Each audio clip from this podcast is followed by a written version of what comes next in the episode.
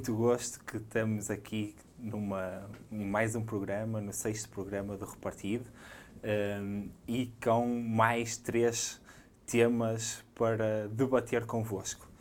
O primeiro, começamos, como já habitual, no tema principal, que é a liberdade de expressão. A liberdade de imprensa, peço desculpa. Cada vez mais um, colocamos em causa o acesso à informação e à liberdade de imprensa. Um, e não é que ela e não é por ela não ser acessível, porque a criação de conteúdo nos dias de hoje está uh, à distância de um clique uh, e com uma exponencialidade muito grande, mas coloca sim em causa aquilo que é a literacia para saber diferenciar uma notícia ou uma informação verdadeira ou falsa, um, coloca-se em causa a manipulação dos mídias no lançamento das notícias, coloca-se em causa a liberdade também que os mídias têm ou não quando criam a própria notícia.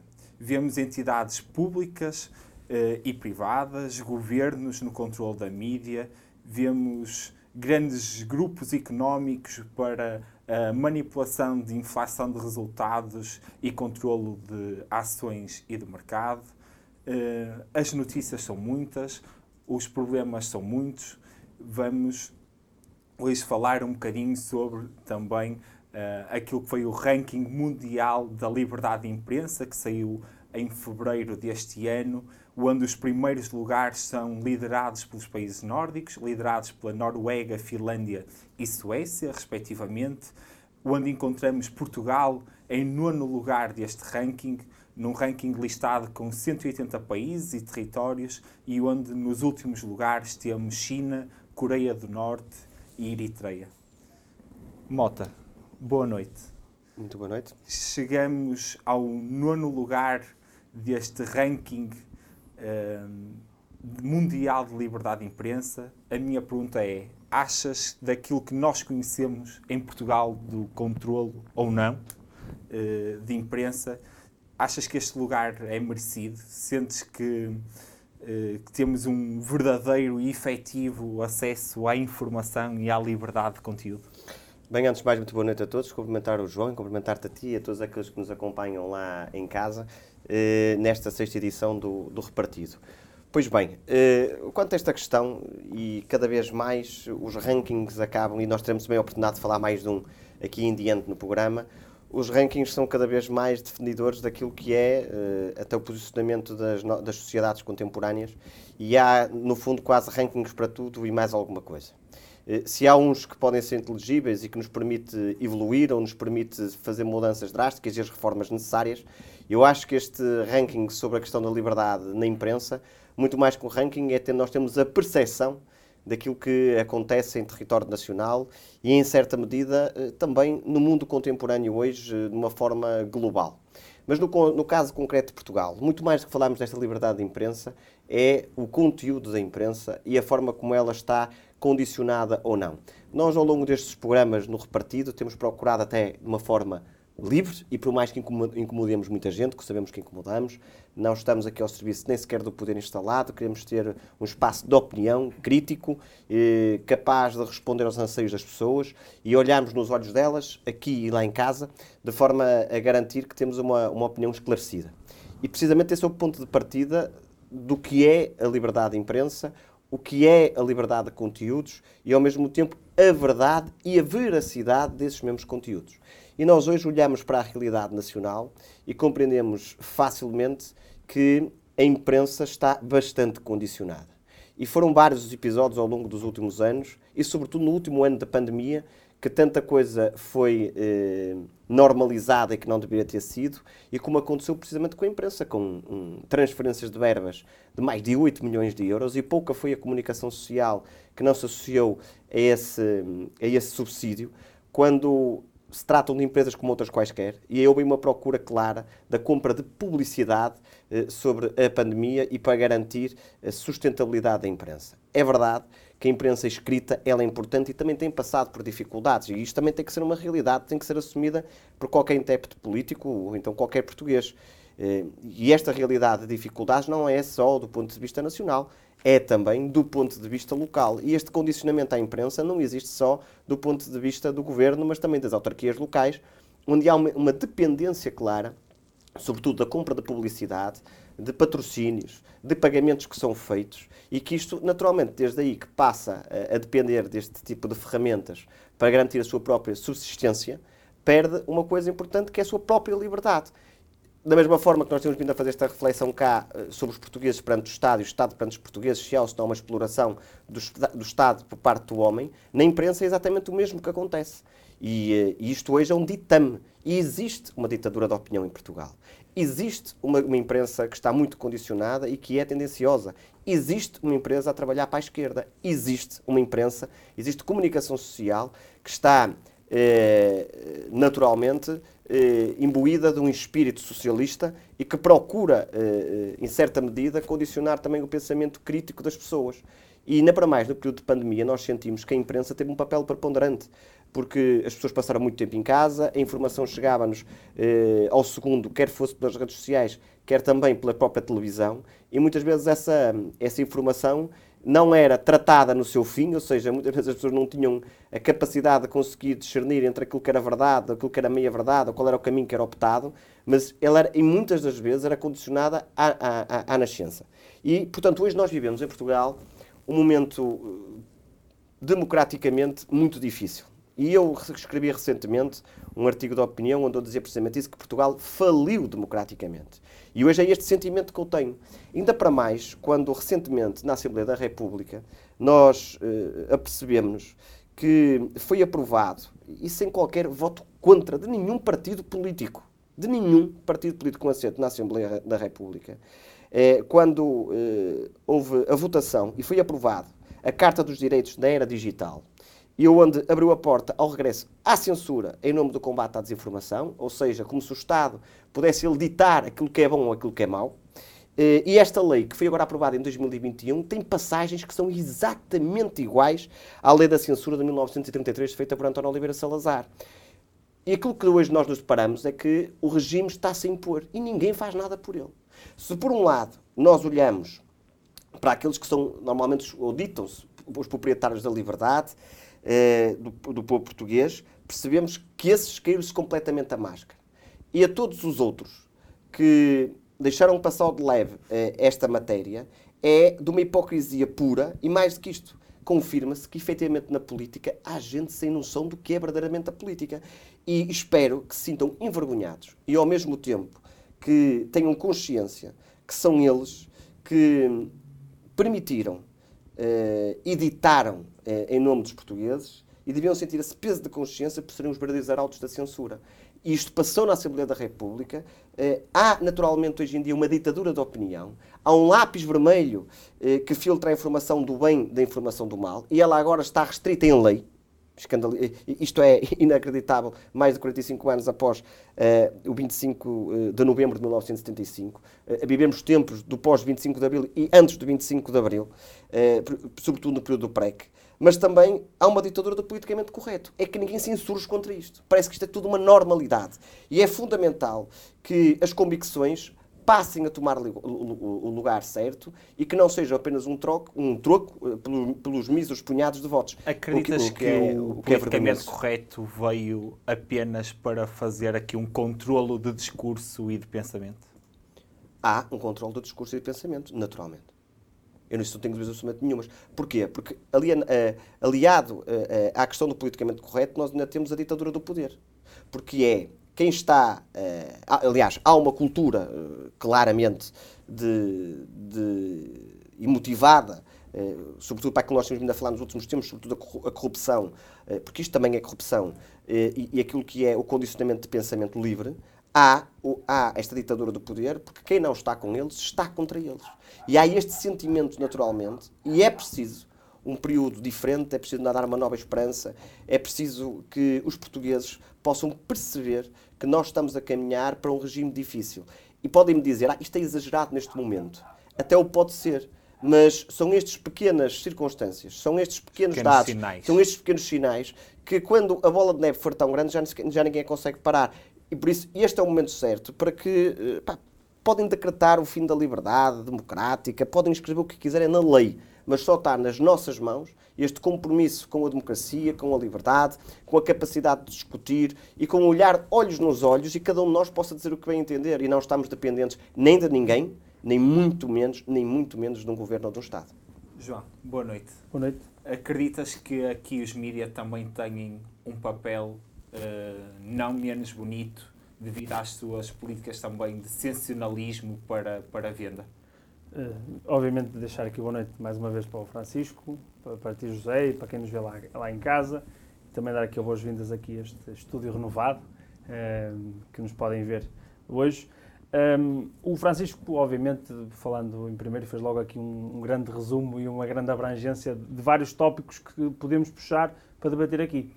A verdade é que hoje em dia, quando estamos, eu costumo uh, ser muito sensível a esta questão de, de estamos cada vez mais numa aposta por parte do, do jornalismo uh, da, do, do, do fast-check, em que um, o, que me, o que me coloca, pelo menos a mim, receio ou em dúvida, é qual é a veracidade de quem está a fazer o fast-check. Porque muitas vezes, uh, quando nós colocamos, por exemplo, dando, dando, um exemplo prático, de que talvez aquilo seja uh, verdade, talvez aquilo seja assim, nós não estamos a dar a informação correta.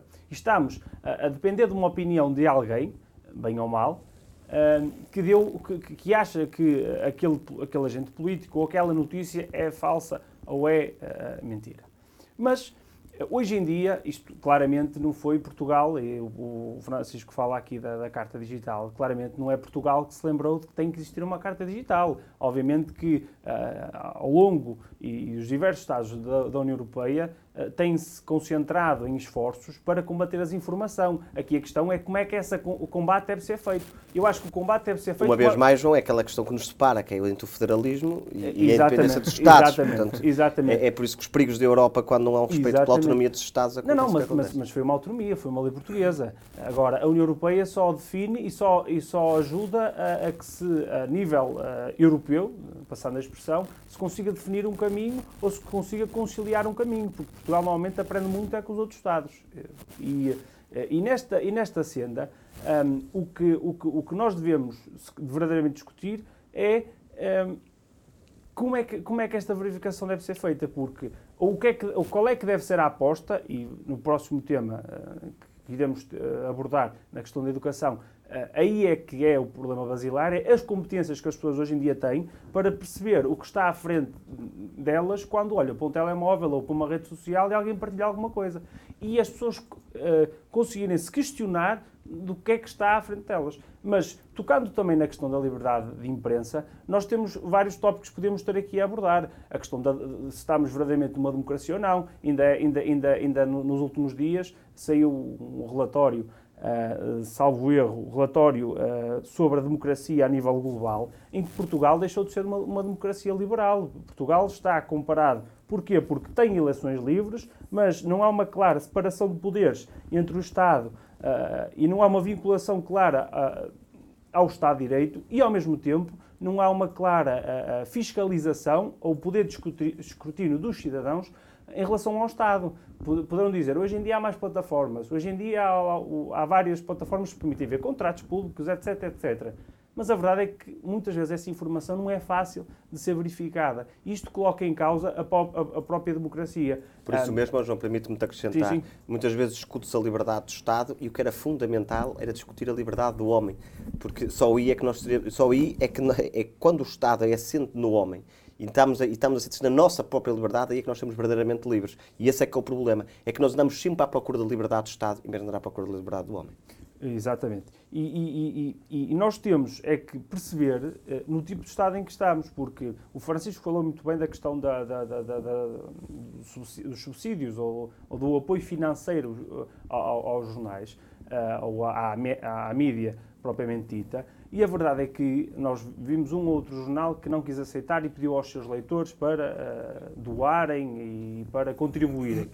Mas a verdade é que em contrapartida, essa imprensa, que já recebe um subsídio, poderá ser desde logo condicionada ao receber esse montante. E aqui não estamos a, podemos falar, obviamente, de um grande grupo económico, mas que, eh, tendo uma presença nacional, uma presença a nível digital forte, de, de assinantes e de pagantes, uh, o que contrasta com, por exemplo, pequenos jornais das, dos conselhos, que com, com este pequeno apoio era a maneira de conseguirem gerir os salários que tinham que pagar naqueles meses de, de, de, austeridade. E, ao mesmo tempo, deixa-me também só referir, porque uh, não, não, estamos aqui apenas para falar disso, mas nos últimos dias a questão da Bielorrússia é, sobretudo, uma, uma, uma, uma, uma é uma busca ou, ou uma perseguição, para além de, de, de, de, política, uma perseguição também uh, aos jornalistas e, e, e preocupa-me ao mesmo tempo na questão da União Europeia, porque apesar de, termos uma, uma, uma concepção diferente do que deve ser a União Europeia, e, isso me preocupa porque, porque vai contra os valores, uh, é termos Estados em que um jornalista é perseguido Uh, e, é, e, é, morto ou morre em, em circunstâncias muito pouco explicadas, em, em cadeias, etc. Um, e uh, a União Europeia tarda a agir. Podemos dizer, obviamente, que a União Europeia tem que agir com unanimidade em muitas questões, os Estados têm que ter eh, tem que saber gerir as suas relações de forma diplomática, mas custa-me, eh, em quem acredita no projeto europeu, penso que o Francisco também acredita, mas noutros moldes, obviamente. Não federalista. Exatamente. Eh, mas custa-me crer de que os valores que nós defendemos desta União Europeia global e que ajudou também ao desenvolvimento do nosso país, neste momento, em pleno século XXI, nós não possamos ter uma, uma livre imprensa nesses países e não, não conseguimos, ao mesmo tempo, agir de forma eficaz contra essas violações de direitos de humanos. De que forma é que nós podemos melhorar estes processos? Olha, há muitas formas de melhorar estes processos. Um deles é logo admitir uh, as dificuldades que existem. Esse é o primeiro ponto e é aquilo que eu dizia na minha primeira intervenção. Uh, as pessoas em Portugal leem pouco, há uma falta de cultura de leitura, uh, a imprensa e a forma muitas vezes como se faz jornalismo em Portugal também fez desacreditar as pessoas no projeto eh, de comunicação. Naturalmente que a tecnologia veio revolucionar muito daquilo que era a própria subsistência desses meios de comunicação social, sobretudo pela, pela, pelos PDFs que muitas vezes chegam pelas diversas formas, que sabemos também que não é legal, mas é muito difícil de controlar isso. Portanto, as vendas decresceram, decresceram bastante. E isto tudo cria uma bomba relógio onde faz com que haja uma dependência clara, quer seja do Estado, quer seja através quer seja, por mão do Estado através de privados ou de empresas públicas, público ou privadas, que vão financiando estas eh, eh, financiando a comunicação Mas, social. Mas, por outro lado, as empresas também pagam publicidade online também nos sites dos, dos próprios jornais. Há, há, vários, mas repara, eu vou só dar este exemplo. Uh, grande parte, 90% da publicidade que é feita neste momento em Portugal, uh, do ponto de vista online, é feita nas redes sociais. E essa nem sequer é uh, taxada, permitam-me a redundância, e eu não sou homem nem sequer das taxas, nem das taxinhas, nem dos impostos, mas, por exemplo, Facebook, os Instagrams desta vida não pagam um único cêntimo em Portugal sobre a publicidade que ela há feita. Eh, e, e, é muito mais eficaz neste momento do que num jornal qualquer que ele seja nacional ou seja local. E, e desse ponto de vista há um desafio. Portanto, mais vale assumir que boa imprensa faz falta, imprensa livre é fundamental para informar, para investigar, este também é um, papel muito importante, que o jornalismo de investigação perdeu-se, exatamente por, não haver, por estar dependente de, do sistema, do polvo, do poder, seja ele local, seja ele nacional. Os Era possível jornalistas de investigação foram afastados. Foram afastados, e sabemos, e temos várias notícias sobre isso. E, e, e temos também um órgão de comunicação nacional que é público. E é inaceitável nós, por exemplo, como aconteceu ainda recentemente, vermos na, vermos na RTP, mas não através dos órgãos de gestão da RTP, a ser condicionada por um secretário de Estado pela sua política do gosto e não pela liberdade, proibindo as temporadas da, da tauromaquia na RTP. Mas isto, e não esta só, imposição do gosto. exemplo da TV com o Fernando Medina, não é? Com, com o comentador semanal, em que há um tema que é mais sensível Uh, ou que tem que ver diretamente com, com, ele, com a já, política, já, já, não, já não toca no assunto. Já não lhe fazem... Portanto, há várias formas que as coisas. Exatamente. É quase essa como se condicionássemos aqui o nosso moderador. moderador não me faças esta pergunta. Não me faças esta pergunta, porque senão estou tramado. Não é? Eh, e, e, isso não pode acontecer. Isto tem acontecido sucessivamente. Portanto, soluções. Um, quer para a comunicação social nacional, quer para a comunicação, uh, para, quer para a comunicação social local, tem que se encontrar ferramentas. E eu aí não me importo de assumir o seguinte, que seja o Estado português vai legislar, quanto, seja pelo número de leitores, seja pelo número de, de tiragens, seja, seja qualquer que seja a forma, vamos encontrar uma forma de ajudar a comunicação social, mas sem que tenha a necessidade de depender de um governo ou de um presidente de Câmara que possa arriscar caso aquele órgão de comunicação social não se porte bem. Que seja uma, uma coisa às claras, para todos percebermos, para não, existir, para não existir corredores obscuros, para que não haja uma dependência clara do poder, mas que ao mesmo tempo eh, nós temos, temos um problema grave porque precisamos da comunicação social para termos democracia. Isto é, isto é que é importante dizê-lo. Nós precisamos de comunicação social para ter democracia. E é fundamental que isto aconteça da mesma forma que eh, os, os ditos cronistas, os ditos jornalistas, eh, se assumam claramente de que lado é a questão da barricada. São de esquerda, são de direita, são centro-esquerda, são centro-direita, mas que sejam claros. Ainda recentemente, no meio desta crise toda, acabou de aparecer um, um jornal novo, que é o Novo, e que é um jornal eh, ideologicamente definido disso ao que vinha. E é preferível isso do que se viver na, na, de uma forma obscura, achar-se que é de todos, dando-se naturalmente tiques ditatoriais e ditadura da opinião e, e, lápis vermelho, mas sem nunca se assumir de onde é que se vem e de onde é que se quer ir. João.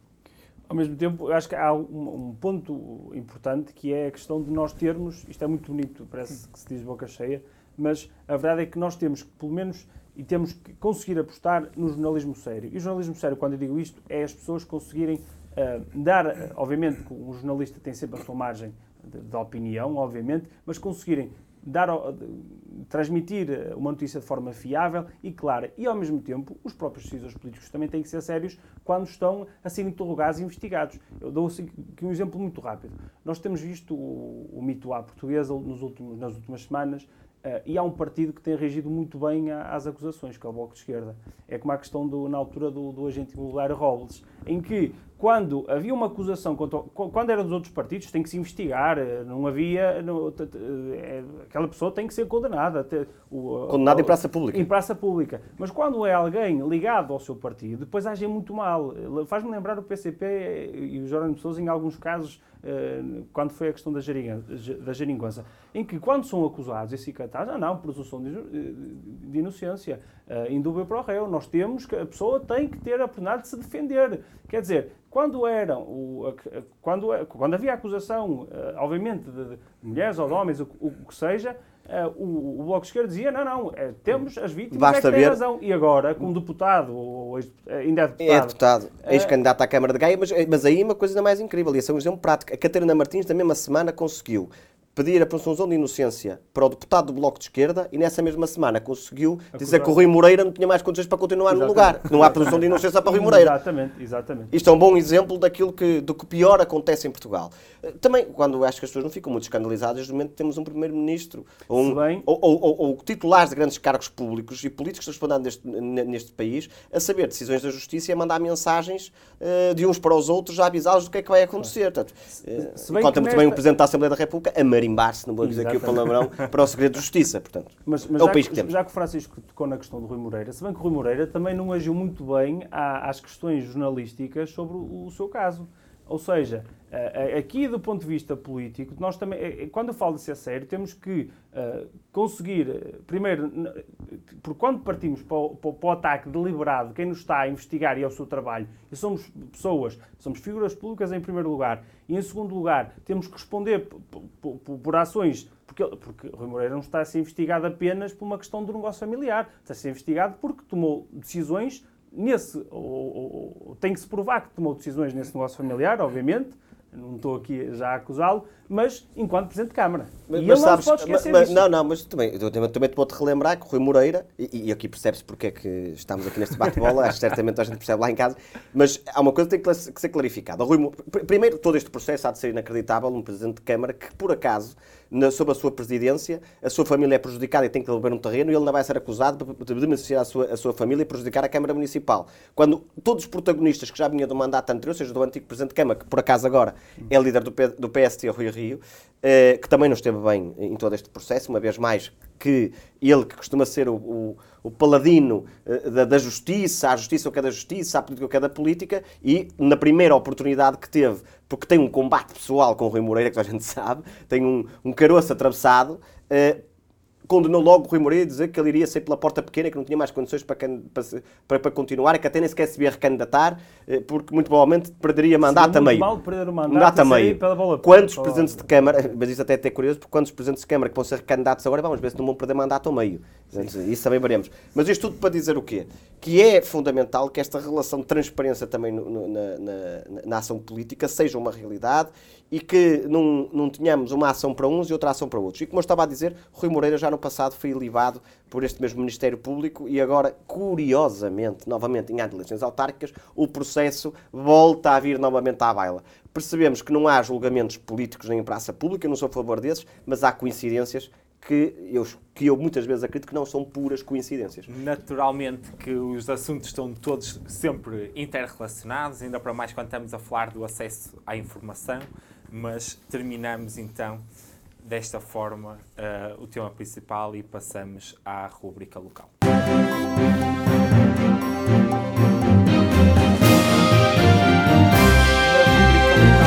semana temos o ranking das escolas que saiu a semana passada, ehm, numa altura onde também falamos muito desta questão de educação versus literacia. Eh, temos os jovens mais bem educados e preparados de, de, a nível de escolarização de sempre. Uh, colocamos também uh, estas questões sobre rankings, sobre avaliações das escolas e, quanto mais não seja, este assunto é notícia porque também os parâmetros do próprio ranking mudaram neste último ano. Vemos também esta questão da competição uh, de escolas por notas e não pela qualidade ou pelas condições do ensino e do acesso ao ensino. Uh, e temos, pelo segundo ano consecutivo, os exames nacionais a serem quase suspensos, pois só os alunos que querem Se candidatar para o ensino superior é que têm a necessidade de fazer os exames, caso contrário, uh, estão uh, dispensados para o efeito. Neste ranking, ehm, e voltando aqui ao tópico, neste ranking, no top 50 temos três escolas públicas, temos três escolas públicas, em que a primeira escola pública vem no lugar uh, 34 não, por acaso é 41 mas. Uh, Depende do ranking, talvez. Da forma não, não, mas é o 41 primeiro. primeiro, o outro aparece sobre outros critérios associados. Ah, okay. Sim, mas é, se for pela nota, se for por média de nota, é o 41 primeiro lugar. Tens, tens toda, que é o critério unanimemente. Mas, unanimemente não sei, mas eh, que normalmente se utiliza. Uh, mas já falaremos sobre isso. Exatamente. Há pouco falamos daqui do acesso à informação e à liberdade de imprensa. Uh, João, de que forma é que podemos avaliar a educação e a literacia nos dias de hoje? Bem, um, ehm, falando deste tema em específico, nós, há aqui um grande debate que se pode fazer, obviamente, ou dois. Primeiro, a questão do público versus privado. E o segundo, que tem que ver com os parâmetros, porque, obviamente, nós podemos olhar para isto de diversos parâmetros.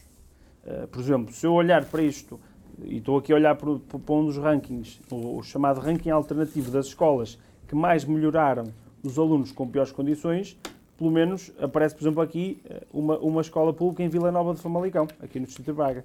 Mas se eu olhar do ponto de vista das escolas públicas ou das escolas privadas, já posso olhar de, de outra forma. O que é que quero dizer com isto? Um, obviamente que as condições não são as mesmas. Nós sabemos que uh, o trabalho que se, que se consegue fazer numa escola pública não é o mesmo numa escola privada. E isto também tem que ver com a forma de como nós olhamos, do, do ponto de vista estatal, para uh, uh, a arrumação e a organização do, do nosso sistema de ensino.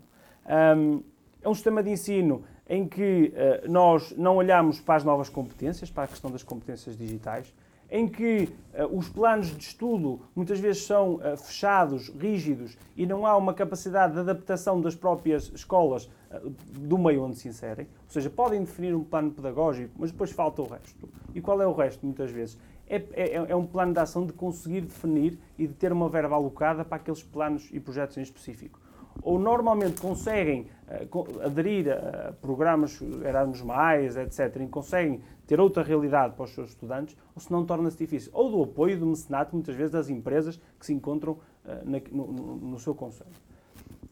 E, obviamente, isto é uma forma de nós olharmos para as escolas e de, também de nós perspectivarmos a, a, carreira profissional ou a empregabilidade que o aluno possa ter até logo após terminar o ciclo de estudos no secundário ou logo após terminar uh, e, e, e, ter, e, ter, ido para, para, a universidade. Isto é uma forma de olhar uh, para a questão das valências e das competências.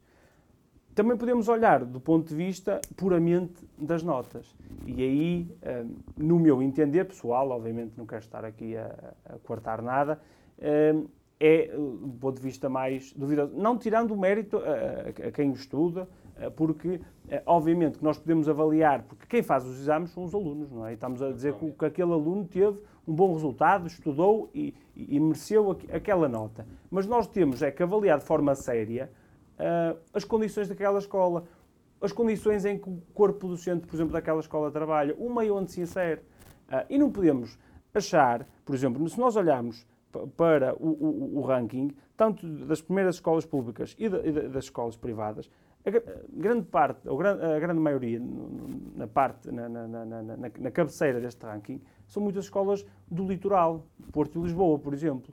Uh, e isto tem que ser debatido de forma séria.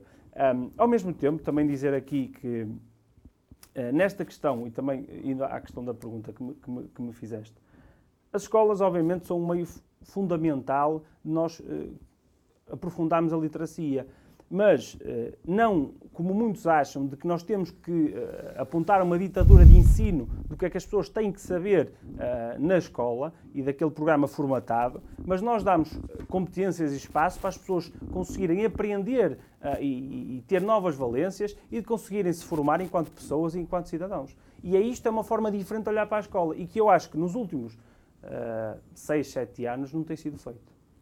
Uh, Mota, que leitura podemos fazer do estado do ensino com estes resultados? Uh, podemos com isto dizer que a escola pública está na falência? Bem, para mim todas as escolas são públicas. E a mim não me preocupa quem é que faz ou quem estabelece o serviço. O serviço é público, todas as escolas são fiscalizadas pela mesma entidade eh, e isto prova uma coisa que jamais à frente direi, que deveria existir liberdade de escolha na educação. Mas, mais do que isso, o momento que a educação vive em Portugal é preocupante.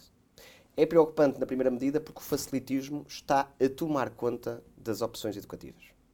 Não interessa a qualidade da educação, interessa é cumprir metas, responder eh, aos anseios político-partidários, não ter muitas crises e, sobretudo, problemas com os sindicatos, e não se está eh, a procurar responder de uma forma eh, equitativa, eh, de qualidade e dando, eh, e dando as oportunidades a todos, independentemente de onde são, de onde vêm, onde moram e para onde querem ir. O Estado, neste momento, está a cortar de uma forma clara as oportunidades aos mais jovens e às famílias portuguesas. É inaceitável que, pelo segundo ano consecutivo, simplesmente para responder aos sindicatos e às férias de verão dos professores, e já lá irei, porque professores são fundamentais para a qualidade do ensino. E os professores também têm sido muito desconsiderados. Eu não sou daqueles que entram no facilitismo porque são funcionários públicos, porque isto ou porque aquilo. Acho que a autoridade do professor eh, dentro da escola perdeu-se. Porque também se perdeu muito do modelo educativo em Portugal. E hoje os pais tiram satisfações com o professor achando que é o professor que tem a responsabilidade de educação. E não é. O professor tem a, tem a responsabilidade de instrução. A educação é em casa e no seio da família e também já lá iremos a esta escola instrumentalizada e que procura diariamente uh, estabelecer e pôr em curso esta grande mobilização ideológica e da agenda que está, que é esta, este Estado novo socialista que está a ser imposto em Portugal.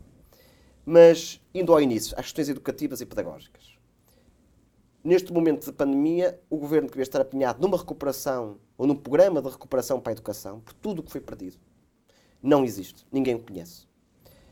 O acesso ao ensino superior é pelos mínimos. Os exames nacionais que nivelam todos por igual, de norte a sul e ilhas, e que permite que a dita concorrência que o João falou, e que para mim não é concorrência, é o estabelecer de mérito, de competência e reconhecer aqueles que são melhores. nós devemos ser todos iguais nas oportunidades, mas não somos todos iguais nas competências. E este ranking é o que permite distinguir os bons, os menos bons, os medianos e aqueles que verdadeiramente não conseguem lá chegar, mas que também merecem oportunidades do outro lado e que também têm custado responder nesse sentido. Posto isto, uh, aquilo que se esperava neste momento é que nós tivéssemos um país que tivesse a criar estas oportunidades. Ele não está a criar essas, essas oportunidades. E nós notamos de uma forma clara.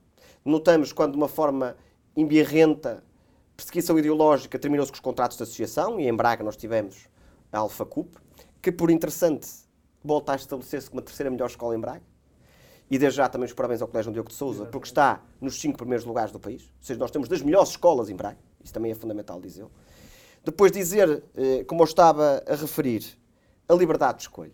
A liberdade de escolha na educação, esta guerra ideológica que é feita sobretudo pela esquerda e pela extrema-esquerda, e pela extrema-esquerda, por exemplo, nos contratos de associação, é uma coisa nova, porque o Partido Comunista Português foi sempre a favor dos contratos de associação, só com o, o, o andar da carruagem na geringonça é que mudou de opinião. Mas eh, esta guerra, esta guerra ideológica que existe, sobretudo com o privado, é, no mínimo, estúpida. Permite-me uma expressão. E que seja mesmo grosseiro para as pessoas perceberem. Porque isto é nivelar por baixo. Isto é não dar um sinal de oportunidade a todos. Quem fica a perder, ou quem fica a ganhar, não é o rico, porque esse vai ter sempre condições financeiras para ter melhor qualidade de ensino. Quem fica a perder são aqueles que não o têm. São aqueles, é isso, são, aqueles, são aqueles que não o têm. O pobre, aquele que não tem condições financeiras, aquele que não vive num, num berço de ouro, é que é prejudicado porque não tem acesso a essa mesma escola. E essa liberdade na educação devia existir precisamente para isso. Para dar oportunidades àqueles que não têm condições financeiras, ter os mesmos, os mesmos grau de oportunidades. Mas este mesmo ranking, a mim, preocupa-me noutros fatores. Preocupa-me em fatores como que são todas as escolas, eh, eh, em todas as disciplinas, todas as escolas que lideram são privadas. Todas. Não há uma única escola pública a liderar que fosse num exame. Não existe. Isto é preocupante. Isto é preocupante. O que significa que também, e era isto que eu, é isto que eu ia dizer, que a nossa classe docente, para além de ser muito envelhecida, desmotivada, e percebe-se, sobretudo na pandemia, com muita desconfiança, criou e está a criar cada vez mais clivagens. Depois há um outro problema, que é, como não há oportunidades, ou igualdade de oportunidades para todos, ela ainda é mais grave quando nós olhamos para o mapa do país e percebemos que a coesão territorial volta a ser colocada em causa. Uma família do interior é prejudicada e este ranking coloca a nu, uma vez mais, a falta de coesão territorial que existe. E eu aproveito para demonstrar lá em casa este mapa em que as cores a vermelho são onde há os piores resultados e as cores que vão caminhando para o verde são onde tem os melhores resultados. E nós percebemos que ela é transversal no interior do país. Ou seja, os jovens do interior do país estão claramente atrás dos do litoral. E isto é uma assimetria territorial que demonstra bem ao estado de abandono e não que nos existe. esqueçamos também das ilhas, não é? Porque e das ilhas volta a acontecer exatamente o mesmo. Volta a volta exatamente a acontecer o mesmo. Mas, sobretudo, esta grande diferença está aqui um fator de coesão territorial que a escola deveria dar. E mais, e não me venham dizer que é por falta de condições, porque a parque escolar, onde se investiu tudo que era para as três fases numa fase só, onde se perdeu o controle claro da coisa pública e onde existem escolas de qualidade. Eu também sei que continua a existir por falta de gestão do Estado e de fiscalização, como eu disse, mais ou menos reforço, a Parque Escolar, lamentavelmente, gastou o dinheiro todo que era para as três fases na primeira fase, uma gestão escandalosa e que ainda até hoje ninguém foi preso com isso, não consigo perceber porquê. Mas isto demonstra claramente uma falta de coesão territorial e que é fundamental que ele aconteça. Para terminar, eu parece-me também que era importante trazer a debate hoje e dar esta nota, que eu gostaria de ver os seus presentes de Câmara, que a partir do próximo ano vão ter a delegação de competências na área da educação eh, nos seus territórios, que começassem também a fazer esta reflexão e que uma da delegação de competências que cada Câmara Municipal devia exigir era que onde existe no território capacidade instalada de escolas, sejam privadas, sejam de iniciativa de contratos de associação, que seja o município a escolher e a dar essa mesma liberdade de escolha. Olhando para Braga, nós percebemos que existem eh, escolas privadas que têm grande qualidade e que devia existir esta liberdade de escolha para as famílias, exatamente para dar oportunidade a todos e a todos por igual. A educação é a maior ferramenta que existe para a democratização do, do homem. A educação é o pilar basilar de qualquer eh, país. É na educação que está assente a estrutura eh, do seu próprio futuro e que merece uma resposta clara e uma opção livre de cada família uh, nesse mesmo sentido. João, tu concordas com a medida do CDS relativamente ao cheque escolar? O, o cheque ensino Sim. já era uma medida do, do governo PSD-CDS, na altura do Democrato. Não, foi, foi, não, não, se prosseguiu a sua implementação. Claramente, aquela, a, a questão ideológica está carregada nos últimos tempos na questão de, não só da, da, escola pública, mas da coisa pública de forma genérica. Mas para aqueles que dizem de boca, de boca cheia que se tem que defender a escola pública, a verdade é que estes rankings podem demonstrar que há um claro desinvestimento na escola pública, porque se são as escolas privadas e são claramente perto do litoral, não se pode encher a boca dizer que a escola pública tem que ser defendida quando não se investe, quando se aprova o Orçamento de Estados em que não se está a investir claramente nesta aposta de qualificação. E ao mesmo tempo também tem que ver também com, com, com os professores, que o Francisco também referiu, que tem que ver não só Uh, uh, com o ponto de vista de ser uh, um corpo docente já envelhecido, mas ao mesmo tempo não terem as ferramentas para, para trabalhar e, e, também de serem cada vez mais o papel de um professor burocrata e não um professor pedagógico e que não tem tempo, para, muitas vezes, para a função pedagógica. E não podemos tapar os olhos, não podemos achar que isto é normal, porque se nós, o, sistema de ensino, para a questão da desinformação, para a questão da liberdade de imprensa, para a questão da democracia, é basilar. Nós temos que ter, conseguir, desde uh, a tenra idade, desde, desde, desde a infância, conseguir ter condições para que uh, exista um ensino de qualidade e não podemos uh, dizer e atacar os privados ou as escolas cooperativas, que em muitos casos eram de valor e que davam àquela, àquelas comunidades oportunidades que a, que a escola pública não dá, porque o Estado ali não avançou, porque o Estado ali não apostou. E só com uma escola cooperativa é que se conseguia fazer isto. Eu nunca, eh, e que se veio a provar que os contratos de associação, afinal, eram vantajosos para o Estado. Exatamente, exatamente. Aliás, foi no governo de Pedro Passos Coelho que se estabeleceu o preço do, do, do, por aluno e os contratos de associação no governo PST-CDS já que estamos a falar de questões ideológicas, foi o governo que conseguiu até contrariar o financiamento dessas mesmas escolas e que permitiu tabular que isso não existia. Exatamente. Era, era, a Lagardé e, e, era, e cada escola acabava por receber. E não, e, e conseguiu-se estabelecer isso porque conseguiu-se eh, calcular quanto é que custa um aluno, eh, quanto é que custa um aluno eh, ao Estado. E isto é como o João estava a dizer, eu enquanto português não estou preocupado quem, é que me, quem é que me está eh, a prestar o serviço. Eu quero um serviço de qualidade e quero equidade no acesso e nas oportunidades. E aquilo que nós vemos, por incrível que pareça, e, esses dados também provavelmente serão disponíveis logo a seguir este ranking, que é uma coisa: quantos alunos é que estão no privado e quantos alunos é que estavam no privado para percebermos o quê? Se também fica mais dinheiro disponível para investir nas escolas ou não. Porque se os alunos foram todos para o privado, os pais deles continuam a pagar os seus impostos, mas o Estado não tem custos com eles. Então significa que fica mais dinheiro disponível, fica mais verba disponível, porque não estão a ter custos com esses mesmos alunos, porque quem está, quem está a subcarregar e quem está a assumir duplamente os custos, uma pelos impostos, outra por, pelo custo que sai a cada, a cada família, são, uh, uh, são os pais deles e é a família em si. Por isso, aquilo que se nota claramente aqui é que tem que haver um processo de qualidade na educação tem que haver um processo onde se responda de uma forma clara e objetiva e com uma certeza. Eu não quero saber quem é que pratica ou quem é que presta o serviço. Eu quero é que haja liberdade de escolha, que haja qualidade no ensino e que isso é a ferramenta fundamental para o desenvolvimento do país, porque é na educação. Terminamos assim a rúbrica local, passamos então para a rúbrica nacional.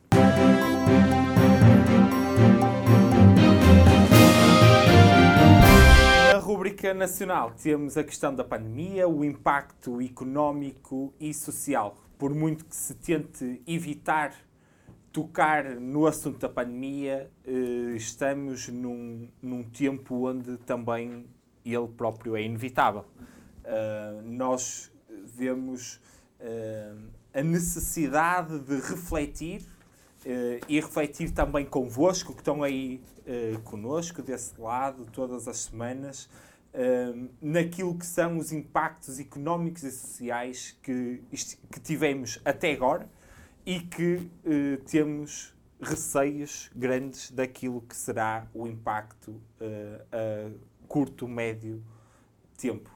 como é que nós podemos avaliar os impactos até ao momento e o que é que te deixa com mais receio de impacto de futuro, Mota?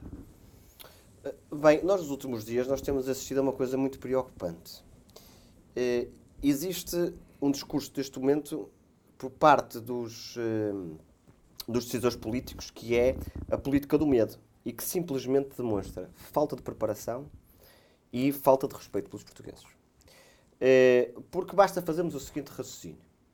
Quando em janeiro fechamos o país, foi-nos dito que essa opção tinha um objetivo claro, que era achatar a, curva dos casos, que era fundamental para a sobrevivência do Sistema Nacional de Saúde, para salvarmos vidas e, em certa, em certa medida, podemos preparar o desconfinamento a seguir. E nós, coletivamente, conseguimos cumprir isso com um custo imenso do ponto de vista de saúde, do ponto de vista financeiro, do ponto de vista económico, dos empregos, tudo o que o país conseguiu assegurar exatamente para achatar essa mesma cor. E a pergunta que fica no ar neste momento é: então qual é que é o objetivo agora? Para se começar a falar outra vez que vamos regredir, que vamos andar para trás, que somos um povo muito mal comportado, que os casos estão a aumentar, e ainda para mais, sabendo de antemão que isso não é verdade. E porquê fechar o país e condicionar a nossa liberdade? Isto apenas justifica a incapacidade do governo, leia-se o governo nacional, mas também os governos locais, de responder àquilo que efetivamente preocupa neste momento os portugueses, que é a situação económica, que é a situação social, que é a pobreza que neste momento está escondida, a perda de emprego. É isto que está em causa neste momento. Porque o vírus não pode ser razão para a inação permanente daqueles que nos representam. É inaceitável que isto aconteça. E o discurso de guerrilha entre quem decide, que está preso ao politicamente correto, que é para dar uma ideia de que está a fazer alguma coisa, e nós, que sofremos com as consequências, nós, povo, que sofremos com as consequências das decisões deles e da falta até de capacidade de liderança destes. Então, qual é que é a ideia, no fundo, dos nossos governantes? É agora pegarem pessoas saudáveis e colocá-las sem critério em casa? É este o objetivo? Então, não foi nos dito que se nos portássemos bem, se baixássemos a curva, se atenuássemos, que estaríamos livres para retomar a atividade do país. Não foi isto que nos foi prometido. Foi isto que foi prometido aos portugueses. E nesse sentido, uh, aquilo que me leva a dizer hoje em dia é que ver presidentes de Câmara, ver ministros, ver secretários de Estado, ver primeiros-ministros a ter este tipo de discurso do medo, só posso chegar a uma conclusão que esta gente faz isto porque não tem empresas. Porque tem o seu salário certo ao final do mês. Porque não tem que pagar contas, porque não tem impostos para cumprir. E mais, e porque não têm certeza no seu futuro. Senão, nunca na vida eles teriam esta atitude, nem teriam este discurso de andar a brincar com medo. E a brincar com o sentimento dos portugueses. Mas, mais importante que isso, vamos aos factos. O aumento de casos com a reabertura do país era expectável e, estava, e está dentro da normalidade. Está dentro da normalidade o aumento de casos.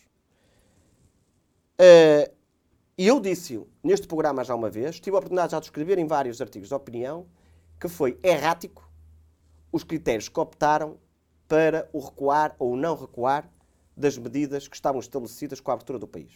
E disse-o porque, desde o momento que nós estamos num período de vacinação, em que estamos a caminhar para uma, uma, uma vacinação massiva. O critério não devia ser o aumento de casos, mas sim o aumento do internamento e, sobretudo, dos internamentos em cuidados intensivos, tal e qual como aconteceu em Israel. E ninguém dá lições de moral, nem de ciência, nem de política a Israel na gestão da pandemia e na resposta. Porque foram os primeiros a atingir a imunidade de grupo, foram os primeiros a ter as medidas de, de, de resposta na sua comunidade, foram os primeiros a desconfinar e quando Israel, no momento em que está Portugal agora, e que tem mais ou menos o número de habitantes que Portugal tem, desconfinou, o que aconteceu é que houve um aumento de casos. É normal, porque estamos a desconfinar. Portanto, com o processo de vacinação avançar a bom ritmo. E aqui dar naturalmente uma nota ao vice-almirante Henrique Gouveia e Melo. E tarde, mas ainda foi a tempo, o governo terminar com esta mais uma embirração ideológica e entregar às Forças Armadas a gestão deste processo. Mas, como eu estava a dizer, com a vacinação em curso e bem, a bom ritmo, onde os grupos prioritários e de risco já foram vacinados, Os idosos já foram vacinados. Avançamos esta semana para a faixa etária dos 50 anos. É natural e até que é um sinal claro que está a funcionar a vacinação, que a ciência está a funcionar, está a conseguir derrotar hum, esta pandemia, que o número de casos a aparecer e aumentar agora é nos jovens. E culpar os jovens do aumento de casos, de irresponsabilidade nos mais jovens, pá, desculpem, para além de um descaramento total, é nos passar uma, uh, um insulto à nossa inteligência. Como se nós não tivéssemos a capacidade de perceber que isto é normal o que está a acontecer. Mas mais, então porquê é continuam a querer nos confinar? Com a, com a teoria do medo. Porquê é que nos querem condicionar a nossa liberdade, os nossos direitos e garantias, quando já não faz sentido absolutamente nenhum? Aliás, há 15 dias eu disse aqui no programa que o grande evento, o grande evento, aliás, o teste piloto ao desconfinamento foi organizado pelo Sporting Clube de Portugal faz precisamente hoje 15 dias. Ao final de 15 dias, o que é que aconteceu? É comunicação social, o governo tentou a todo custo durante o fim de semana inventar casos. E até, mais uma vez, foi vergonhoso a atitude que depois o governo teve de agora eh, emancificar a vacinação em Lisboa, como se Lisboa tivesse eh, eh, neste momento uma curva, uma curva, e basta ver hoje o, resultado epidemiológico que saiu da Direção-Geral de Saúde para ver que não há curva absolutamente nenhuma, um aumento de casos em Lisboa que agora o resto do país vai ser prejudicado no processo de vacinação, para irmos a correr a Lisboa a vacinar, para tentar justificar isso com a festa do Sporting. A loucura a que isto está a chegar, simplesmente para continuarem com a política do medo, a nos querer condicionar nas nossas liberdades, para quê? Para nós ficarmos na mão do governo. Isto existe um regime ditatorial claramente em curso. Está em marcha. Isto tem que ser dito. E as pessoas têm que ter consciência lá, lá em casa. Porque, graças a Deus, e aqui está a prova do caso do, do Sporting, que está a funcionar. Ainda bem. Portanto, se está a funcionar, se a ciência está a conseguir vencer a pandemia, porque é que os políticos estão frustrados com isso? Sentiam-se muito mais felizes se isto não tivesse a resultar e continuassem a ter a mão sobre o povo? Fácil. Mas, eh, para terminar, permite-me dizer o seguinte ainda.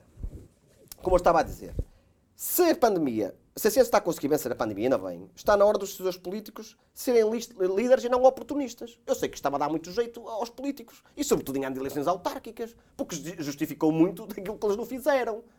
E ao governo dá sempre jeito para justificar aquilo que também não fez, com, com a justificação da pandemia. Por isso, mas o vírus não pode ser justificação para tudo. E aquilo que agora nós estamos à espera dos atores políticos é que dissessem o seguinte: bem, já percebemos que existe uma sazonalidade no vírus que vamos ter que nos preparar para o próximo inverno. E o que os presidentes de Câmara neste momento iam estar a perguntar ao Governo era como é que vai ser o próximo inverno? Ele já está a ser preparado? Há preparação, há programação, há antecipação? Como é que vamos responder? Vai ser necessário voltar a vacinar estas pessoas, sobretudo os mais frágeis? Isto é que os presidentes de Câmara deviam andar a perguntar. Não era se vamos recuar, vamos ter que recuar, o povo está-se a portar mal, a festa do Sporting Clube de Braga não podia existir à enfrentar a Câmara, mas depois existiu nas grades paralelas, até levaram lá a taça. Isto é sinais contraditórios a torto e a direito, onde as pessoas não conseguem perceber. Não foi possível fazer a, final de, eh, a festas da final da taça do Braga, ter vencido, mas nesse mesmo dia à, noite, à, à tarde, em Vizela, eram milhares de pessoas. Milhares na Pomba do Barzinho, o Barzinho não, não desceu de visão, eram milhares de pessoas na rua. Mas porque o vírus só atuava em Braga? Isto faz lembrar a mesma coisa dos espaços esportivos. Atua no público, mas no privado pode estar aberto e pode-se ir lá jogar. São sinais contraditórios permanentes. Por isso, neste momento, o que, o que era preciso responder era responder, era eh, os políticos estarem focados em quê? Em responder às empresas, à economia, eh, ao projeto coletivo de país, a ter um plano de recuperação e resiliência que verdadeiramente fosse um plano de recuperação e resiliência para as empresas e não para o Estado. E era, sobretudo, também uma resposta na área da saúde. Na área da saúde, eu gostaria de ver presidentes de Câmara, e não só, e a Ministra da Saúde, entre outros, e o Secretário de Estado da Saúde, preocupados a reduzir o número de filas, a, a, a, a reduzir as listas de espera para cirurgias. Morreram Milhares de pessoas este ano de falta de assistência, eh, eh, de assistência médica por outras doenças que não foi o Covid. E esta é a altura de recuperar, de, recuperar, de recuperar o país. De recuperar o país do ponto de vista de saúde pública, de recuperar o país do ponto de vista de prática desportiva, de recuperar o país eh, do ponto de vista económico, social e político. No, fim, no fundo, desconfinar. E isto está provado hoje que não há mais condições para estarmos condicionados àquilo que é as nossas liberdades e garantias. João. Por Bem. último, uh, diz-me uma coisa: são os impactos sociais maiores do que os económicos? Deixa-nos esta pandemia às portas da falência a nível de valores sociais? Eh, sociedade. Do ponto de vista social, eh, há, há uma clara, cada vez crescente, para quem acompanha esta- esta- estes tópicos, de uma pobreza escondida. Claramente, e acho que as pessoas têm que falar disto e, que se- e- e- temos, que ser, e temos que atuar nesta matéria. A questão dos, do- dos valores sociais, que obviamente tem que ver com nós, enquanto agimos em- enquanto sociedade. Eu quero crer que, ou eu creio que estes avisos, obviamente, de termos de ter algum cuidado, têm que ver com a população, obviamente, que ainda não foi vacinada. Mas há aqui, claramente, algumas preocupações do futuro, de médio e longo prazo. Por exemplo, a União Europeia vai eh, adquirir, eh, de forma conjunta com, com os Estados-membros, vacinas até 2023. Quer dizer que nós, até 2023, vamos ter que conseguir viver e gerir isto. Ou seja, claramente, há já uma expectativa de que no próximo ano as pessoas vão ter que ser novamente vacinadas. Ou pelo menos se essa expectativa não for uma realidade, da forma que nós estamos a ver e a ser condicionados na nossa liberdade e a forma como as coisas são publicitadas, parece que a questão já não é científica nem de saúde, a questão já é económica. Houve muito dinheiro investido nisto e parece que há interesses económicos instalados nos corredores do poder e que isto tem que ser respondido aos portugueses. Isto não pode ser um presidente de Câmara ou um governante que venha à televisão e que nos vem dizer a partir de amanhã fica tudo em casa novamente. Porquê? Então se estão todos a ser vacinados, se está tudo a ser protegido, porquê é que nós não temos a nossa liberdade Mas eu- garantias a população, asseguradas? obviamente, que neste momento já é mais, já conhece mais, já tem menos receio, porque no início, obviamente, e no primeiro confinamento, houve uma, uma política do medo, mas da população em primeiro lugar e só depois do governo. Porque primeiro, eh, eu sou daqueles que defende primeiro a população confinou e só depois é que o governo decretou estado de aconteceu exatamente mesmo no segundo confinamento, aconteceu exatamente Exa- a mesma coisa. As pessoas Exatamente. começaram a confinar, os portugueses perceberam que era, era- o que era preciso fazer. O que os portugueses neste momento não percebem, e aí o governo, presidentes de Câmara, vereadores, responsáveis técnicos que continuam a querer demonstrar uma coisa que não existe, perderam a autoridade moral e política. O país tem que abrir. E já não há condições para E- outra coisa. Mas, mas o país não vai, eh, eh, obviamente, neste momento o país não vai voltar atrás, ao contrário do que muito. Aliás, se tivesse que voltar atrás, ou alguma zona em específica tiver, tiver que voltar atrás, é, quer dizer, é uma falta de, de- de- Eu não queria dizer de respeito, estou a ser muito simpático ao dizer isto, porque vimos o caso ainda hoje, fresquinhos de Lisboa, de que vão, vão eh, acelerar o plano de vacinação em Lisboa, ou na região de Lisboa. Vimos o Presidente da Câmara do Porto logo a seguir a dizer: não, mas o Porto também precisa, não, podemos, não, pode, não pode ser só capital. Não, precisa de ser todo o país igual, porque independentemente se nós vivemos no litoral ou se vivemos eh, eh, de forma bipolar no Porto ou em Lisboa, temos de ter as mesmas condições de vacinação, não é? Ó João, nesse aspecto eu tenho de dizer uma coisa. Sempre que o governo quis pôr políticos em frente ao processo de vacinação, a coisa não correu bem. Claramente, Agora também- que está a correr bem, eu só espero é que o governo não se lembre de inventar e voltar a, a querer, a querer colocar as unhas num piano que não sabe tocar. Exatamente, porque. E depois há outra coisa, esta questão do, do almirante. Ahm, está claro que nós, em Portugal, nesta pandemia, não tivemos, eh, do ponto de vista ah, governativo nacional, não tivemos estadistas à frente, nem conseguimos arranjar nenhum para conseguir responder, porque reparamos que não, não, não tivemos nenhum político capaz de conseguir gerir o plano de vacinação de forma independente e isenta e daquilo que o país precisava. E teve que vir alguém que não tem conota- conotação partidária e que não pode ter, por Mas, ser... isso, mas, mas ser, isso, mas eh, é conotação partidária. Isso é competência. As Forças Armadas sabiam desde a primeira hora e bastava olhar, e tu que tan- tantas vezes dás o exemplo da Europa, bastava tanto olhar para aqui para os países vizinhos e sobretudo para a Alemanha, o que é que tinham feito? Isso é que era importante replicar. Os bons exemplos na gestão da pandemia e que devia ter acontecido muito mais cedo. Eu estou completamente à vontade, que eu fui primeiro, das primeiras pessoas em Portugal a falar sobre, sobre o assunto. E que na altura toda a gente me chamava de maluco. E a verdade é que pouco, pouco mais, foi preciso um ano para se perceber aquilo que estava à frente dos olhos, porque isto era uma guerra. Isto, isto, isto é uma guerra, é uma batalha. Só que é um inimigo sem, sem, sem rosto. E quem é que está capacitado para responder? As Forças Armadas. Nisto e noutros. Só para te dar uma nota, no último, no último decreto de lei eh, Estado do, do estado de calamidade, se fores reparar lá, pela primeira vez, de uma forma sublime, colocaram lá uma coisa. Sabes o quê? Que os rastreios dos casos Covid, ou seja, das pessoas que têm contactos umas com as outras, passará a ser feito pelas Forças Armadas.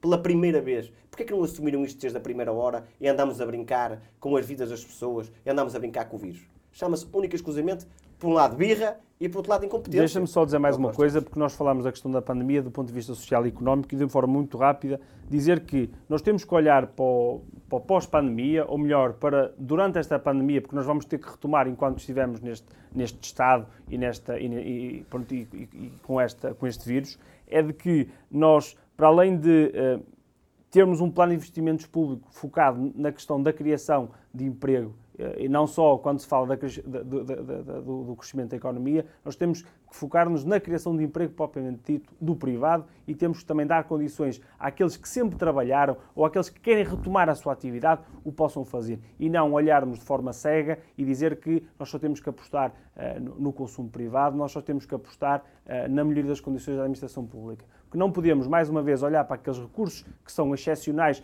e que nos devem eh, levar a fazer reformas estruturais para fazer reformas eh, apenas e simplesmente de maquilhagem e, de, e ao sabor também do, dos ventos eleitorais. Meus caros, terminamos assim a rúbrica nacional, passamos para a, a figura da semana.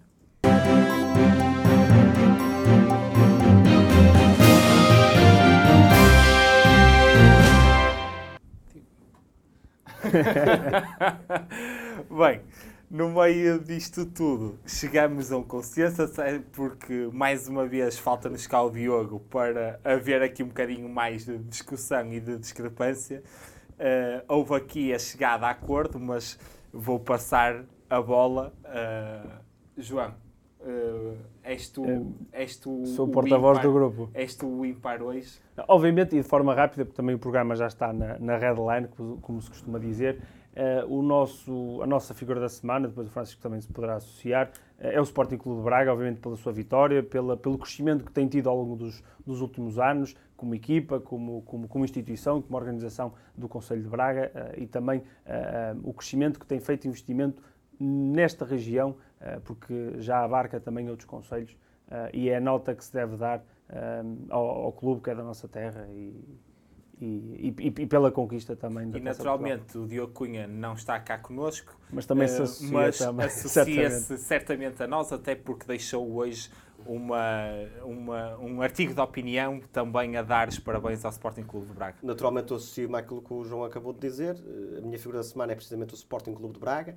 Eh, nesse mesmo sentido, uma instituição centenária da cidade, já leva três taças de Portugal, nos últimos cinco anos duas. duas tem, tido um, tem tido conquistas uh, ímpares e singulares para, para a cidade. É um dos grandes embaixadores da cidade uh, fora de portas e tem permitido também que uh, o nome Sporting Clube Braga se associe também à dimensão uh, secular, aliás, bimilenar da cidade de Braga. E é fundamental que também haja esta relação entre instituições e a cidade e, naturalmente, não nos podemos deixar de associar.